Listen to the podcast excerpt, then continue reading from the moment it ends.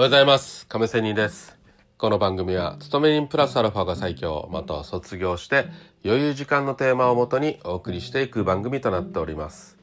さあえ今日は FX の話でえテーマ的には節操のなさも相場には必要という話をしたいと思います。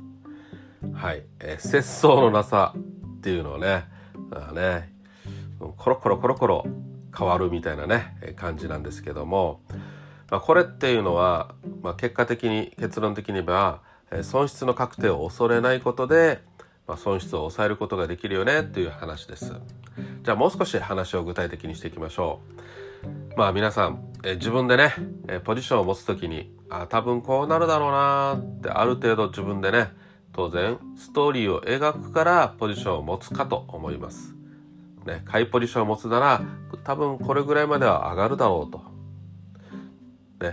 えー、売りポジションだったら今こういう材料があるから、えー、売られていくだろうということで売りポジションを持って、まあ、ある程度ストーリーを考えるというふうになると思いますがさあ、えー、この私長年ね、えやっぱりトレードをしてくると、うんまあ、たくさん負けがね多いんですけどその中でやっぱり考えることはね自分の考えに固執してしまったらやばい状況に陥るということなんですよ。相場の展開のストーリーを考えるってことはもちろんとっても大切なことです。そうじゃないとポジション持てませんよね。はい。上がる下がるというふうに考えるから買いポジ売りポジを持ったりするわけで。ね。ただ何も考えずにポジションを張ることはある意味超過半過のただの博打ですよね。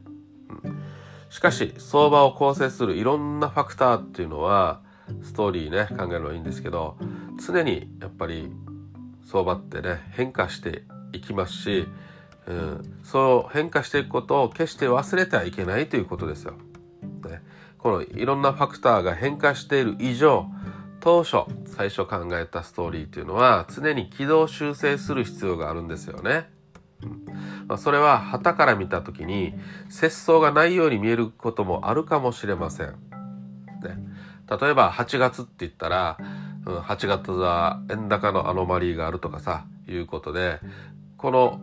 こういう情報を聞いた時にそれをもとになんかね自分のチャートの描いてしまうじゃないですか多分今はこういう状況で今こうなってるから、えー、円高になっていくだろうとかさそういうことがあったとしても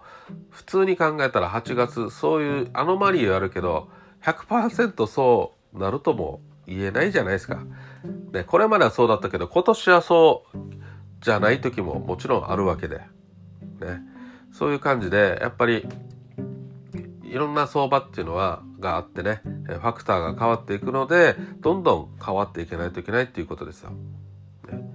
えー、相場の見方を常にねリアルタイムにマーケットに合わせていこうとすればやっぱり節操がないということもになるしね。それが必要だということです。私がね、えー、このトレードした時もそうですよ、うん、ずっと上昇基調の中ちょうどね私が始めた頃リーマンショックが始まる前でねサプライムローンというものが発端したんですけど、まあ、それまではずっと上昇基調だったんで私もということで買いポジションしかしてなかったとかね、うん、そういう時にまあ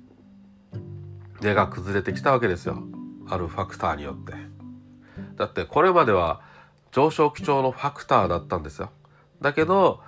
世の中のねアメリカでね、えー、サブプライムローンっていうのがあってそういうところから崩れてきたわけで。ね、まあでもやっぱりねいろいろ聞くとプロトレーダーっていうのは、うんえー、そういう人たちに共通する、ね、買ってる人っていうのに共通することは自分の相場感に固執しないっていうことなんですよね。うん、そして間違ったポジションを持っていると自覚した時にはまあ下の根が乾かないうちにどんどんポジションをひっくり返していくということですよ。あこれ間違ったパッと切って土点するとかさ、うん、しばらくちょっと様子を見るとかさ固執しないことによって損失は限定されますよね。収益機会を増やすことにもなるわけですよ。で損を早く切って、えー、その資金をもとにまた次なる収益機会のチャンスを増やすということにもなるわけで言い換えた時には目先の損失を確定して恐れるがままに収益機会を失ってるということもね初心者の方とか私も含めて下手くその人はまあ次なるチャンスも失ってるとも言えるわけですよ。よって自分の相場感を持つことは大切ですけど同時に状況に応じた自分の相場感を、まあ、臨機応変に切り替えられる節操のなさっていうのを兼ね備えと兼ね備えておいていけないということですね。はい、ということで今日は、まあ、そういう感じでね、